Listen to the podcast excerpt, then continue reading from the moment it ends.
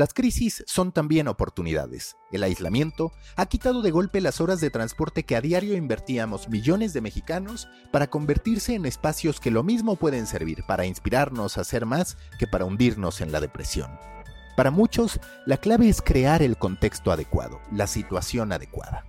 Olvidarte de ideas arraigadas respecto a que la oficina es para trabajar y la casa para entretenerse pocos tan destacados en lograr producir en grandes y valiosas cantidades como Marco Colín, creativo, artista visual y publicista, quien nos da recomendaciones que podemos usar para perder el miedo a producir desde casa.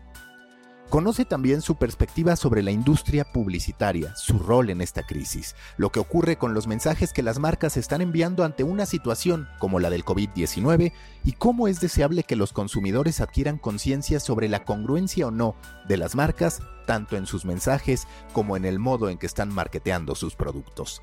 Antes de empezar, les recuerdo que las fallas técnicas son presentadas por el coronavirus. Les recomiendo quedarse hasta el final. Hay un ejercicio para que todos ustedes activen su creatividad desde casa. Ahora sí, vamos con The Coffee Call, episodio 006. Marco Colín, artista visual y publicista, México.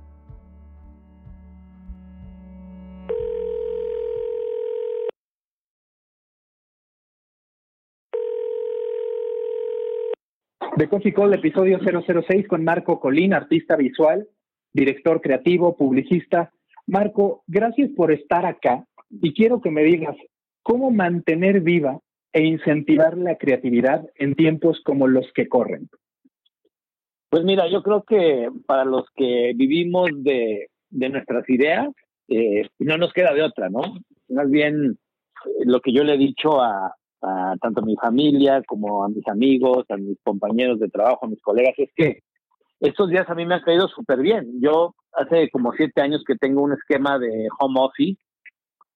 También tenemos oficinas en un, en un coworking, pero me encanta trabajar en mi casa, me concentro mejor, tengo un lugar destinado para ello. Entonces, estos días para mí no son otra cosa más que repetir este esquema que me funciona muy bien para, para trabajar y para generar ideas, ¿no? Eh, me levanto muy temprano, me baño, me visto, desayuno y me pongo a trabajar muy, muy temprano sin, sin la lata del traslado del tráfico y tal. Entonces, creo que tenemos más tiempo para nosotros, tenemos más tiempo para ver más eh, eh, referencias, ¿no? Del proyecto, proyectos que nos estás trabajando, para hablar con colegas, para encaminar, digamos, esta curiosidad natural que tenemos los creativos a buscar cosas que nos inspiran, que nos emocionan y sobre todo como a buscar, buscar muchos proyectos, ¿no? Curiosamente, como hablábamos ahorita antes de empezar a grabar, pues como que todos tenemos un poquito más de tiempo, aunque creo que todos estamos trabajando mucho más, tenemos un poquito más de tiempo eh, para generarnos de repente otras ideas y otros proyectos y te puedo decir que afortunadamente a nosotros nos han caído proyectos muy interesantes que parten justamente de lo que la gente ha estado viendo que publico, incluso personalmente en, redes, ¿no? Estas iniciativas que tengo, como dar clases de dibujo para niños gratis los fines de semana en, en, Instagram Stories, eso eh, ha crecido y, ya una marca se acercó para que para que haga algo con ellos. Eh, otro cliente nos buscó para otro proyecto porque le gustó algo que posteé, que publiqué en, en, red social. Entonces, como que este, este aparente ocio, que no lo es, insisto, porque todos trabajamos mucho, me ha puesto a ponerme a hacer cosas. Y bueno, este, por ejemplo, el, otro día dos amigas eh, que con las que he tenido muy poco contacto en la vida real, pero mucho contacto en Twitter, ambas escritoras, eh, Daniela Tarazona y Carla Zárate, salieron en mi timeline una junto a la otra diciendo una palabra en particular que no recuerdo cuál es. les mandé la captura de pantalla y ellas tuvieron la idea de hacer una serie de cartas, una correspondencia literaria que se publique en la revista Nexos. Y yo les dije, ok, si la la ilustro, entonces ya la ilustré, ya salió la primera. Entonces, esto es por mencionar solamente algunas cosas, pero han caído también pues conferencias, la invitación que me haces tú ahorita para platicar que también está increíble. Entonces, creo que si tienes como la voluntad de, de, trabajar, de generar ideas creativas, de, de moverte, de, contactar a la gente, ¿no? De, extender tu círculo de, influencia y, de comunicación, vas a mantenerte muy ocupado, mucho más ocupado que antes del encierro, ¿no? Eh, y la verdad es que, pues yo sí me lo he tomado, eh, creo que tiene que ver, insisto, con la forma en que yo trabajo siempre, con que estoy rodeado de mi familia aquí, estamos los cuatro en mi casa, los tengo muy cerca, este, los amo y me estimulan y me emocionan estar mucho tiempo con ellos y también ellos están trabajando cada quien en sus cosas. Entonces, este, pues nada, creo que depende mucho también de, de, lo que quieras hacer, ¿no? Y de cómo quieras aprovechar tu tiempo. Las crisis siempre vienen cargadas de simbolismos, de fuerza gráfica, por ejemplo, en los sismos, este tema del puño en alto, durante las guerras también un gran trabajo, si se le quiere llamar así, de marketing que se le adjudica a los nazis independientemente de la finalidad que estaban buscando. Pero para ti, esta crisis por los tiempos que corren, por las redes sociales, por cómo se comparte contenido, es aquella en la que lo gráfico ha tenido mayor fuerza, donde viajan más los mensajes a través de ilustraciones, de dibujos y de infografías? Sí, fíjate que es muy interesante que lo menciones porque, en efecto, el, cartel y la propaganda y la comunicación visual siempre ha sido muy importante en los grandes movimientos, como, como lo mencionamos, en las guerras, eh, tanto en la Primera Guerra Mundial, en la Segunda Guerra Mundial, en la Guerra Fría, eh, todo el diseño soviético posterior, eh, los esfuerzos americanos. en fin, lo que pasa ahora en estos días es que todos tenemos la posibilidad de hacerlo desde nuestro teléfono. Y eso para mí es algo increíblemente mágico. Es que cuando yo era niño, si me dicho, ¿sabes qué? Vas a poder tener un aparato mágico en la mano, en el que vas a poder escribir cosas y dibujar cosas y hacer carteles este, desde, desde tu cama cuando te levantas, desde sentado en el excusado, ¿no? Desde la oficina, parado en el, esperando un camión, el taxi, el metro. Eh, en cualquier lado donde estés, si tienes una idea clara y tienes 10 minutos y sabes usar un poco eh, tus manos para hacer eh, diseños y para escribir, vas a poder generar comunicación que va a poder llegar a cientos de miles de personas. Entonces, sí ha cambiado eh, el entorno digital, aunque también siendo realistas sabemos que hay una parte de la población, un, 30% de la población en México, según diferentes cálculos, que, que, tienen acceso a estas redes sociales como estamos nosotros activamente, pero a ese universo le puedes llegar con muchísima fuerza y con una rapidez brutal. A mí se me ocurren cosas, las dibujo muy rápido, las subo y ¡pum! hay un efecto, ¿no? Mencionabas lo de lo del terremoto, eh, hicimos también muchos esfuerzos que ayudaron eh, de diferentes maneras a construir casas a través de techo, una asociación civil. Ahora que fue la marcha de mujeres, eh, una amiga me pidió también una identidad para el 8M y el 9M que diseñé también, que súper friega, y que también usaron muchísimas, muchísimas periodistas hasta las gente siguen estando. Luego con esto de quédate en casa, antes de que el gobierno se pusiera las pilas y nos dijera que nos quedáramos en casa, sabes que la población nos organizamos y también diseñamos eh, junto con la AVE, que es la la Asociación por el Valor Estratégico de las Marcas, y, a través también de Ana María La Buenaga eh, y Sebastián Tonda, eh, un, una, una iniciativa también donde dibujé y, digamos un logotipo. Eh, entonces, sí, la, insisto, creo que eh, hay, hay grandes posibilidades, pero la gran ventaja ahorita es que tienes la magia en la palma de la mano con tu teléfono. Y eso a mí me parece mágico y fenomenal. Tú fuiste de esas personas que se hizo dibujante, que se hizo un artista visual. Tú mismo has contado tu historia. No tenías esa capacidad, no fuiste de los que aparentemente nació con ese talento, que muchas veces estamos en primaria y secundaria y decimos, no mames, este nació con eso y yo difícilmente lo voy a lograr.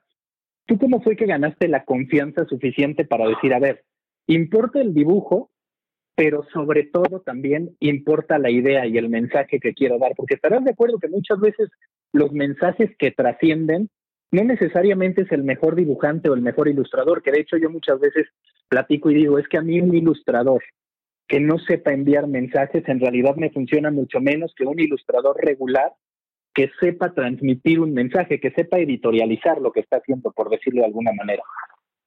Sí, absolutamente de acuerdo. ¿eh? Has mencionado muchas cosas muy interesantes eh, eh, que, me gustaría me gustaría eh, comentar, me gustaría ahondar en ellas, y es que esto de dibujar y de que, eh, a ver, creo que yo siempre he dicho que, que, todos sabemos dibujar, tú también sabes dibujar, lo que pasa es que a ti probablemente no te gustan tus dibujos, y, eso tiene mucho que ver con que todos desde todos los niños dibujan, todos los niños dibujamos, todos, todos, todos, todos, ¿no? O sea, incluso niños con diferentes discapacidades, yo he visto niños ciegos, niños que no tienen brazos. Hay una gran necesidad del ser humano por plasmar en un papel, de alguna manera comunicarse con, con trazos. Entonces todos hemos dibujado, ¿no? Y lo que pasa es que según, eh, conforme vamos creciendo, vamos perdiendo esta habilidad o interés para dibujar. Nos empiezan a, interesar otras cosas, el sistema de educación eh, occidental nos empieza a separar, ¿no? Área 1, área 2, área 3, área 4, tú eres bueno para el deporte, tú no. O sea, como si no pudiéramos de repente ser buenos, y te digo lo del deporte porque, bueno, pues es, obviamente una especialidad tuya, pero como que nos empiezan a separar, ¿no? Entonces, si tú eres bueno para esto, no puedes ser bueno para esto otro. Y la verdad es que, sí, en efecto, como que yo nunca dejé de dibujar. Yo era de, de esos que en el salón, ay, esta caricatura, ¿no? O hazme un dibujo para mi novia, o hazme no sé qué, o... Y, y, bueno, y muchos lo dejaron y, yo no lo dejé nunca. Yo no lo dejé nunca y fui viendo cómo, cómo eso, eso se incluía en mi trabajo y cómo, cómo podía eh, divertirme también dibujando con lo que hacía. Y empiezo una carrera de publicista, yo soy redactor, estudié ciencias de la comunicación, estudié diseño gráfico porque me convenció mi papá de estudiar esta otra carrera que tenía más cosas y creo que fue muy buena decisión, pero con el paso del tiempo y las redes sociales, como que me atrevo, justo lo decías, como que me atrevo y digo, ¿sabes qué? Sin de su madre, voy a empezar a publicar mis dibujos, todo esto que yo hacía en privado, en mis cuadernos, toda la gente con la que he trabajado tiene dibujos míos a lo largo de mi carrera en agencias de publicidad, eh, caricaturas, dibujos, ocurrencias, chistes, retratos, bromas. Y las redes sociales, estoy hablando de hace que será como 15 años que, empecé primero con un blog eh, y luego con Facebook, y ya sabes, no según fueron que me fui metiendo, como que me quitaron la pena. Al principio me costaba mucho trabajo, ah, porque empecé escribiendo. Eh, un día escuché a, Plaqueta en, un, en, la radio diciendo que tenía un blog, entonces me metí al blog y me encantó lo que escribía. Dije, ah, bueno, pues voy a hacer un blog y empecé escribiendo, pero luego vi que lo que me gustaba también era postear eh, eh, publicar imágenes y, referencias y luego mis propios dibujos en mi propio. Entonces ahí fue como una bola de nieve que se juntó con todo esto que te he dicho, ¿no? Mi, antecedente de niño dibujante, adulto dibujante, publicista, creativo, diseñador. Y poco a poco, por los mensajes que empiezo a generar en las redes sociales, me reinvento como diseñador gráfico, comunicador visual o artista visual incluso, eh, porque me atreví y, porque eh, en, la vida basta que te digas este, astronauta y te presentes como tal para que la gente te lo crea, ¿no? También está eso de que, ah, pues mucho gusto, yo soy este artista visual, ¿no? Un, amigo que es artista visual que vive en Nueva York, Víctor Rodríguez, me dijo, pues por ser artista no, no te falta más que así te presentes. Y la gente que soy y ya. Y pasa lo mismo con diseñador. Yo, eh, a ver, hay publicistas que piensan que ya no soy publicista y que soy diseñador. Hay diseñadores que no saben que soy diseñador y piensan que soy publicista. Hay, o sea, como que tengo estas facetas diferentes y me gusta también de repente ser como una, una suerte de ornitorrinco o anfibio raro que de repente hace una cosa y otra y otra y otra, porque me siento con más libertad de hacer lo que yo quiera y como yo quiera, y eso también me permite como acceder a, a muchos proyectos eh, en donde siento que tengo una ventaja por manejar lo que manejo, ¿no? Entonces, este, pues es, un poco como, como hago esta, esta, este cambio, esta reinvención constante, ¿no? Y también porque me aburro muy fácil de todo, ¿eh? Personalmente, eh, te lo confieso que, híjole, tengo un, un, un, un attention span muy corto y, y tengo que estar cambiando constantemente el proyecto y, constantemente estoy trabajando en tres o cuatro proyectos al mismo tiempo porque si no, siento que no rindo, ¿no? Eh, y, bueno, es, un poco este, esta historia de, la reinvención propia, ¿no? Oye, y a este respecto, yo justo acabo de escribir sobre cómo en algún momento nosotros pensábamos que, por ejemplo, el exceso de medios de comunicación, el que todos pudieran generar contenido, no iba a traer más que cosas buenas. La idea de que las fake news van a convertirse en un cáncer la veíamos, pero decíamos, la audiencia va a tener la capacidad suficiente para dirimir entre lo que es eh, verídico y lo que es falso, lo que es objetivo y lo que está manipulado. Y me parece que en la educación, por lo que ahorita tú mencionabas, puede llegarse a este fake knowledge, por decirlo de alguna manera. Porque digamos, tú te dices artista visual, pero está este trabajo que lo avala. Sin embargo, hoy todos quieren hacer cursos.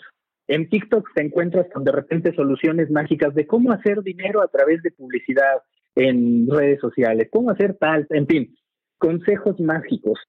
¿No te parece que hay un riesgo detrás de esta capacidad de todos por dar clases? Digo, tiene su lado muy, muy positivo, pero también creo que está el otro lado en el que cada vez puede haber más oportunistas intentando sacarle dinero a la gente.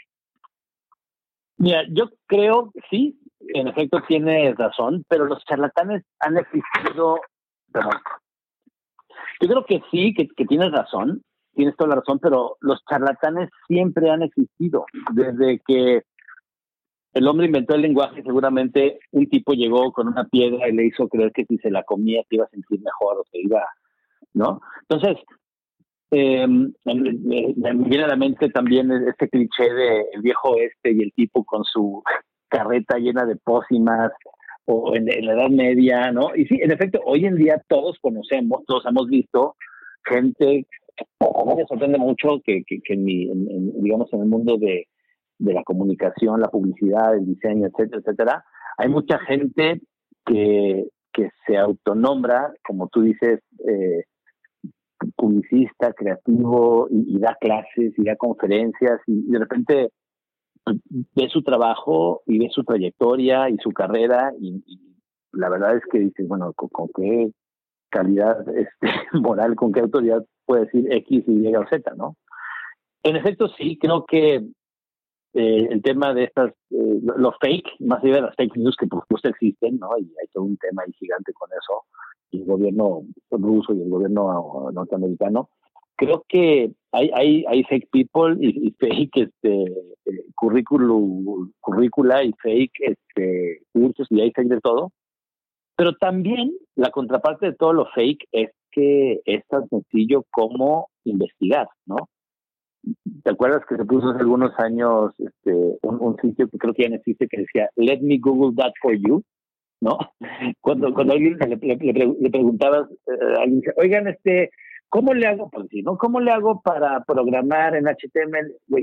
ponlo en Google. Todo está en Google, cabrón. O sea, no seas huevón, cabrón. O sea, de repente mucha desesperación, ¿no? Cuando pongo un posteo para las clases de dibujo, por ejemplo, y ¿a qué hora va a ser? está en el post. ¿En dónde? ¿no? Entonces, creo que también hay, hay como una, iba a decir una huevonería muy mexicana, pero no, yo creo que es una cosa muy humana, en donde queremos hacer el mínimo esfuerzo y que todo nos lo den masticadito y en la boca. Y otra vez, tiene que ver con el sistema educativo, con lo que nos enseñan y cómo nos enseñan, cómo nos califican, cómo nos evalúan, ¿no? Entonces hay como muy poco afán de investigación. Entonces, pero bueno, me salió un poco de tema para hacer el punto de que sí, por supuesto que hay charlatanes sí los hay, eh, pero también tú como espectador, no te cuesta nada ir a ver la historia de este cuache, ve su sitio, pregunta, eh, investiga su carrera, sus logros, de, lo que ha hecho, y, creo que también es muy fácil, eh, en este ámbito, estoy hablando de este ámbito, digamos, en el que nos movemos, es muy fácil, es muy fácil ir a ver quién es X, Y o Z persona y ver si tiene las credenciales para que le creas o no. ¿no? Eh, entonces, para mí es eso, es un juego de equilibrio, ¿no? Por un lado están los charlatanes, pero por otro lado está el Internet que te desnuda y te pone tal cual eres y, donde de manera muy sencilla y muy fácil puedes ver la carrera, los logros y los proyectos en los que esa persona que se dice experta o no ha, este, ha, tenido no éxito, ¿no? Entonces, este, creo que esa es una forma muy, muy fácil como de, de, de, de curar eso, ¿no? investiga, métete en Google, pedaleale y, date cuenta de, quién es la gente, ¿no? Tú, digamos, ahorita vives dos realidades o dos mundos, dos percepciones. Una, como el creativo que eres, donde dices, me están apareciendo estos proyectos, ya llegó una marca para apoyarme en la parte de clases para niños. Y me parece que ese lado el, el creativo personal, por decirlo de alguna manera, la marca personal hoy tiene mucho valor. Hoy, por ejemplo, fui a la, a la barbería, tal vez indebidamente, pero dije, ya me veo muy mal, y platicaba con el barbero de, a ver, es que lo que tú haces ante la crisis no necesariamente se va a ver tan afectado, porque se trata de gente que cree en tu trabajo, que ya te identifica y que te va a decir, oye, yo me tengo que seguir cortando el pelo, haciendo la barba, independientemente de lo que pase. Ese eres tú el creativo, digamos, ¿no?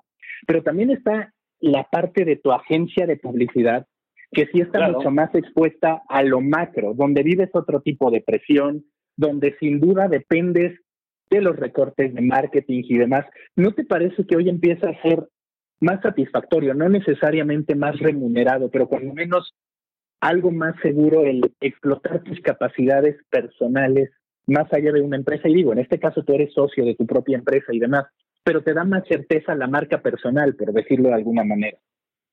Pues mira, creo que, a ver, es que, digamos, en estas dos facetas es, es importante, importante recalcar que eh, donde yo, digamos, recibo la mayor eh, cantidad de, de, recursos económicos para vivir es de la agencia. Y la agencia es, pues, y más que agencia, últimamente he empezado a decir que somos una oficina de comunicación, publicidad y diseño, porque eh, también la, la, palabra agencia de repente está cambiando la realidad de los medios, de las relaciones con los clientes, de las igualas, la forma en, que, en, cómo se, se, pichan los proyectos. Hay como muy poca lealtad por parte de, los clientes hacia las agencias y, y, viceversa. Está cambiando todo, todo el entorno. Nosotros somos una, una oficina de publicidad, comunicación y diseño que tenemos clientes de todo tamaño, tenemos clientes chicos, medianos, tenemos clientes grandes, transnacionales. Y eh, afortunadamente mi carrera, digamos, y, mi trabajo, lo que he hecho me ha permitido mantenerme vigente y afortunadamente nos buscan porque quieren que, hagamos esa, esa parte ¿no? de, comunicación, de publicidad. Y la verdad que, que va muy bien. De hecho, eh, hay, mucho trabajo y, nos están buscando eh, constantemente eh, clientes y ahí el reto es como, híjole, ¿hasta dónde tomamos más, más proyectos y hasta dónde no? Porque yo soy partidario de, digamos, salir del mundo corporativo para abrir mi agencia porque queríamos tener una agencia chica, boutique, y lo hemos logrado, ¿no? hay quienes afirman que crecer y tener una agencia de cientos también es una medida del éxito y, no los contradigo, pero cada quien tiene su medida del éxito. Para mí es mantenernos pequeños, ágiles, ligeros, con, con, con, un grupo determinado de, gente y con un grupo determinado de proyectos y clientes que creen en nosotros, que quieren hacer cosas.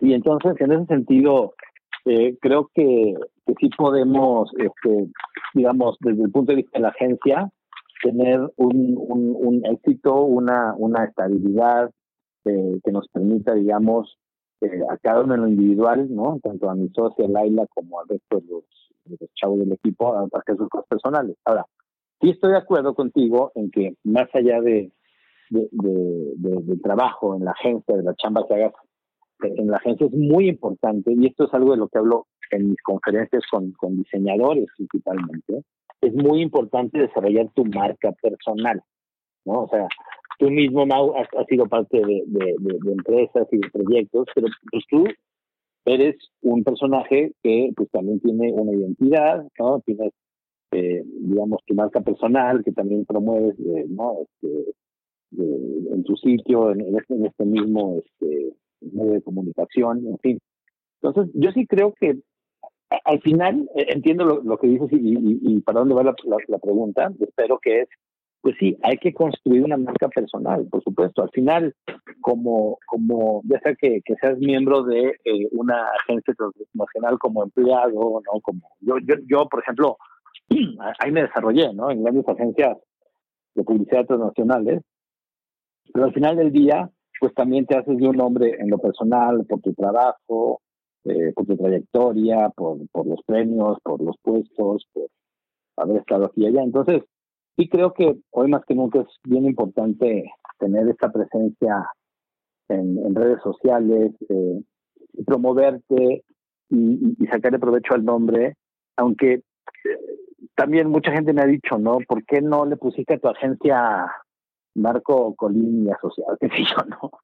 Y no, le, puse avión porque creo que para mí era importante separar la agencia de mi trabajo personal, ¿no? Incluso eh, como artista visual y, como diseñador individual o como eh, ilustrador, etcétera, como dibujante, hay como toda una arquitectura de marca personal que con el paso del tiempo yo mismo he ido refinando y he ido separando y he ido a aprender a, mover.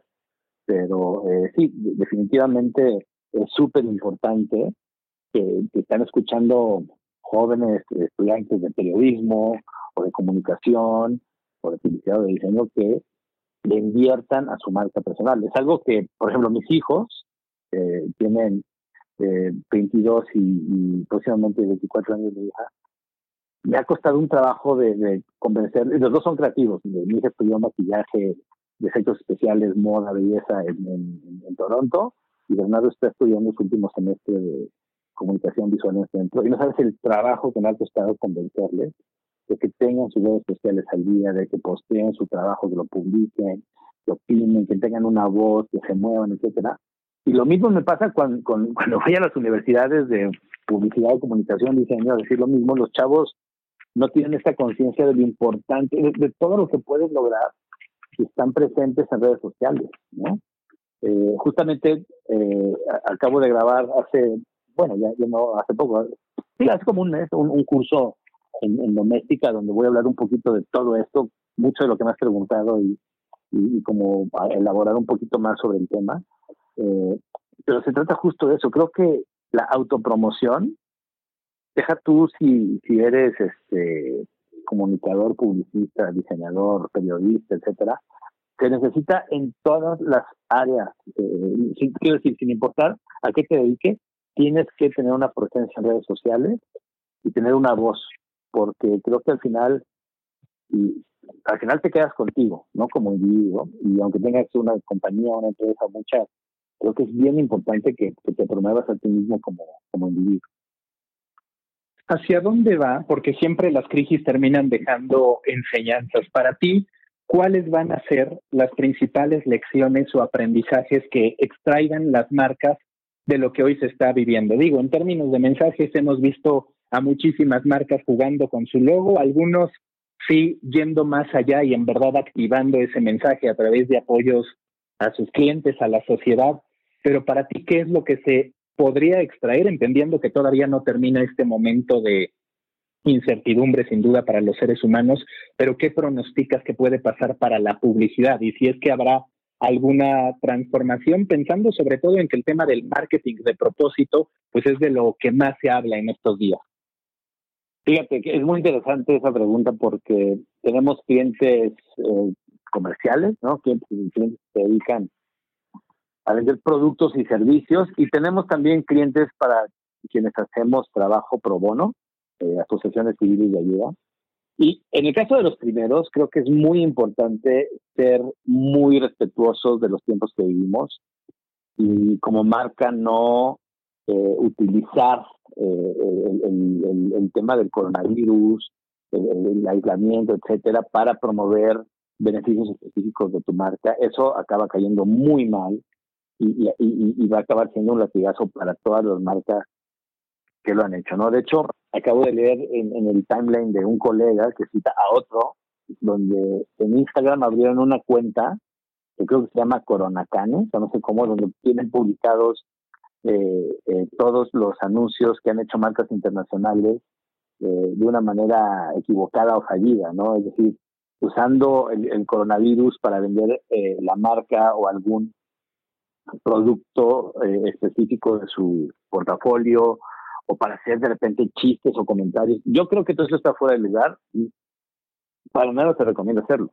Creo que los esfuerzos realmente grandes y verdaderos están en las marcas, en, fábricas de automóviles, en, corporativos que hacían moda, que han cambiado sus líneas de producción y se han puesto a producir geles antibacteriales o respiradores o no sé qué. O sea, la historia es, es, es, muy, es tan cruel como las decisiones que uno toma. Y en, en, un futuro, en algunos años, todas las marcas que hicieron, perdón por la palabra, pero pendejadas, chistes, este, estas ideas festivaleras, como decimos los publicistas, van a acabar eh, siendo eh, raspadas y dañadas en su integridad marcaria, ¿no? Versus todas las otras que dijeron, ¿saben que A mí no me interesa este, hacer una pieza gráfica para Internet o, para Billboard, a mí lo que me interesa es ayudar, ¿no? Y ojo, al final están haciéndole un bien a la marca y no tiene nada de malo. Es muy diferente decir, ¿saben qué? Este, yo voy a hacer en mi línea de producción gel antibacterial y yo me dedicaba a producir cerveza versus voy a hacer una campaña digital donde hablo de que quédate en casa y disfruta mi producto. O sea, creo que eso, eh, eh, eh, digamos que las cuentas que nos pasan los consumidores a, a quienes hacemos esto y a las marcas sobre todo, son muy rápidas y, muy inmediatas, ¿no? Entonces, en ese sentido, sí creo que hay que ser muy respetuosos de, la gente, del target, de, las marcas que uno maneja y, sobre todo de, la historia, ¿no? Hay que estar del, lado correcto de Nike, por ejemplo, que, es una marca que yo creo que tú también debes amar tanto como amamos nosotros, o no sé, o a lo mejor la odias, no sé. Pero bueno, es una marca que como que siempre pone el ejemplo y hicieron algo muy sencillo, sin aspavientos, como, a ver, ahora te toca estar en casa, y, y, hacer ejercicio en casa y competir desde casa y tal, tan, tan, o sea, no, no, no eh, bueno, perfecto, no he visto yo como un gran anuncio, no, no, no, o sea, vamos a quedarnos todos en casa, ¿no? Eh, entonces, este, pues sí, e, eso es lo que pienso con respecto a, las marcas y cómo deberían, o sería lo mismo que manejaran en estos tiempos. Y en tu experiencia, ¿qué tanto de verdad el consumidor te reconoce o te sanciona a partir de tus actos, porque a veces parece que entre tanto ruido, pues de repente se lincha una marca en redes sociales por algo que hizo mal y tal vez quede en la memoria, pero no necesariamente se refleja en el consumo. ¿Tú percibes que sí hay una verdadera sanción del consumidor ante estos mensajes? ¿Es un daño solamente de imagen? Mira, yo creo que, como dices, eh, eh, hay, hay, que ver, ¿no? ¿no? No hay peor forma de, quedar como un tonto que tratando de predecir el futuro, ¿no? Bien lo decías. Pero creo que en, en los casos en que eh, hemos visto suceder cosas tanto en México como en Estados Unidos, los clientes no, no perdonan, ¿no? Y los clientes, este, creo que, no hablemos de clientes, hablemos, digamos, de, del público en general, cada vez es mucho más consciente de las cosas que están bien y, de las cosas que están mal, de la forma en que las empresas tratan a sus empleados, cómo manejan sus productos, cuál es la relación, digamos, dentro de este mundo de lo bueno y lo malo, ¿no? De, lo correcto y lo incorrecto que tienen las marcas. Entonces, yo sí creo que, eh, sobre todo en, en culturas, digamos, más, no este, abiertas, más desarrolladas y, que tienen un, mayor nivel de educación, los consumidores son más eh, exigentes con, con lo que las marcas hacen o las empresas hacen y sus marcas dicen, ¿no? Eh, hay que tomar en cuenta también que, por ejemplo, México es, un país donde la gran mayoría de la gente eh, tiene una educación muy por debajo de, la primaria y, es la que está en las calles consumiendo eh, tanto productos como mensajes eh, y, no tiene poder de discernimiento porque económicamente, digamos, no, no puede acceder a esto, ¿no? Creo que los, que estamos en este en esta nubecita, en este círculo rojo, hablando de estos temas, somos muy pocos y esos pues tampoco hacen el grueso de, eh, digamos, de, la, la, población que puede tener una marca de consumo masivo, ¿no? Eh, y mi punto es justo eso, ¿no? Que la, gente a veces que menos tiene, la gente eh, que está ahí en la trinchera con el contacto directo con las marcas, muchas veces no le puede poner una sanción, un castigo a X o Y marca porque hizo tal o por cosa, porque esa señora lo que está haciendo es tratando de encontrar eh, el dinero que trae en, la, en bolsa le alcance para comprar la comida de la semana y si ese producto hizo algo que está mal, pues y está más barato, pues se lo va a llevar. Entonces, eh, hay, hay, que ver, hay que ver qué pasa. Eh, si uno, uno tiende a pensar que va a ser muy difícil que, haya consumidores que de inmediato castiguen a las marcas y que esto se vea eh, eh, reflejado en, ventas o tal, pero como dices, habrá que esperar y habrá que ver pues qué pasa, ¿no? Este, mira, yo, yo creo que eh, se, ha, se como mucho eh, esta, digamos, el, el, apoyo que uno debe tener con marcas, negocios, establecimientos que no son transnacionales y que no son parte de esta gentrificación eh, por encima de esas marcas que son transnacionales, ¿no? Y hablamos de los cafés, de los restaurantes, etcétera, ¿no? Entonces, eh, yo no sé cómo vamos a, salir de, esto como, como consumidores o de, cultura popular o masiva o como le quieras llamar, pero yo sí sé que yo, por ejemplo, sí voy a poner mucha atención en, en lo que consumo, de dónde viene, eh, por qué lo tengo eh, y a dónde debería ir a consumir y por qué. Eh, no por otra cosa, sino por un tema de, pues, de, ser, eh, ¿cómo decirlo? Como, como coherente con, con lo que uno piensa y hace, ¿no? Eh, por ejemplo, hay una iniciativa, ahora que mencionas esto, de un de un amigo y un colega que es Alex Rodríguez, déjame eh, buscarlo aquí para, eh, estoy en, Twitter para mencionártela, porque es digna de, de, promover, ¿no? Que se llama comprahoy.mx. Él es, un director creativo con el que he la suerte de trabajar en, en varias de, mis agencias. Y eh, él dice, queremos dar a los pequeños negocios los materiales, guías y la visibilidad necesaria para salir adelante en tiempos difíciles. Por eso creamos comprahoy.mx una acción sin fines de lucro para que puedan generar ingresos durante esta crisis.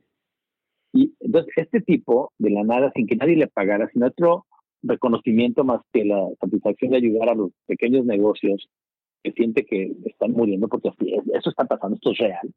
Armó este sitio, pidió ayuda a una serie de creativos y agencias y demás, y, puso manos a la obra, ¿sabes? Entonces, tanto en las grandes marcas como como en, los creativos, en las agencias, una cosa es decir y otra cosa es hacer, ¿no? Y creo que eso al final es lo que va a marcar la, diferencia. Última pregunta, Marco. Si tú tuvieras que hacer una invitación creativa para que la gente que esté en casa y, e incluso está un poco deprimida o se la pasa viendo televisión, no encuentra cómo, ¿tú cuál es un ejercicio rápido que utilices o que hayas utilizado para activar tu creatividad? Para decir, a ver, voy a convertir esta idea en realidad?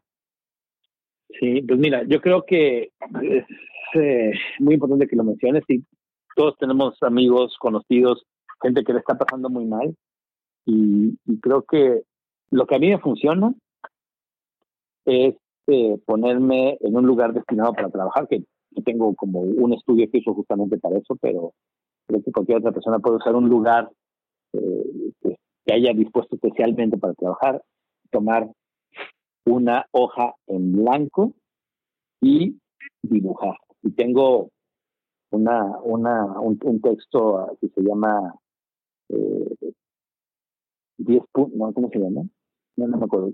Bueno, tengo un texto, tengo un texto donde hablo justamente de, una eh, apología del dibujo, ¿no? Que sirve para destrabar, para hacernos felices, para quitarnos el estrés.